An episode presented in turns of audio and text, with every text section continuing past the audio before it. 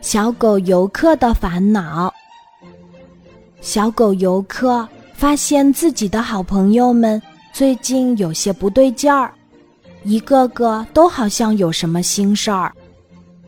比如他的好朋友小蛇布朗西，它很好动，经常在森林里到处穿梭，有时候还会把自己打成一个结，挂在树上。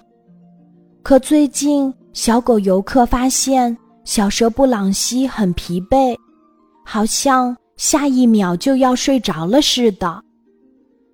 还有松鼠弟弟，每天都在往树洞里运各种各样的坚果。小狗游客每次看到这情景，都会想象那些坚果会不会被堆成一座小山。松鼠弟弟吃到它们过期了，都还没吃完呢。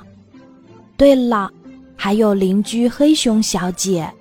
以前黑熊小姐总是觉得自己太胖，非常小心地控制着自己的饮食。可最近，她突然开始吃好多东西。难道黑熊小姐不打算减肥了？终于有一天，小狗游客忍不住问：“布朗西、松鼠弟弟、黑熊小姐，你们最近怎么啦？是不是生病了呀？”听到小狗游客的问题，他们一个个都哈哈笑了起来。我们才不是病了，我们是在准备冬眠。在这之前，我们要吃好多好多东西，然后要睡好长一段时间，一直到冬天过去才会醒来。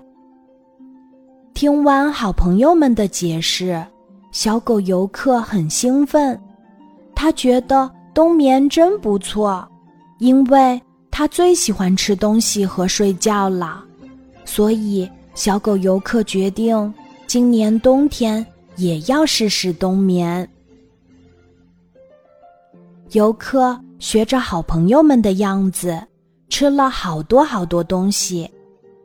他甚至感觉自己的肚子都快要爆炸了。可朋友们却摇摇头说，他吃的还不够多。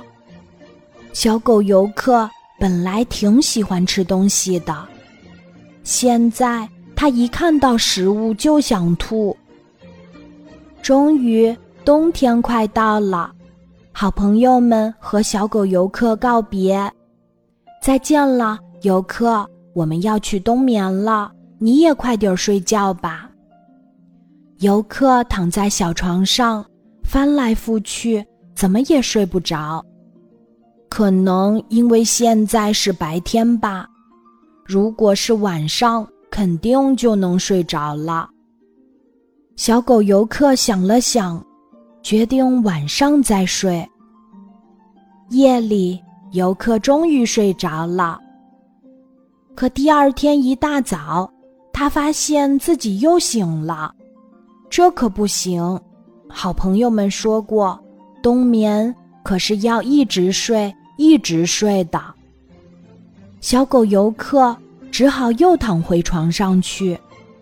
慢慢的，游客发现自己浑身没力气，身上还酸酸的。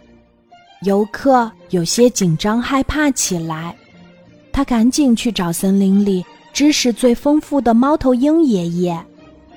听了游客的讲述，猫头鹰爷爷不仅不担心，反而哈哈大笑起来。游客。不是所有动物都需要冬眠的。你之所以浑身不舒服，是因为睡的时间太长了。只要多运动运动就好了。听完猫头鹰爷爷的解释，小狗游客不好意思的笑了笑。他觉得自己实在是太好笑了。以后可要像猫头鹰爷爷那样，多读书，多学习呀。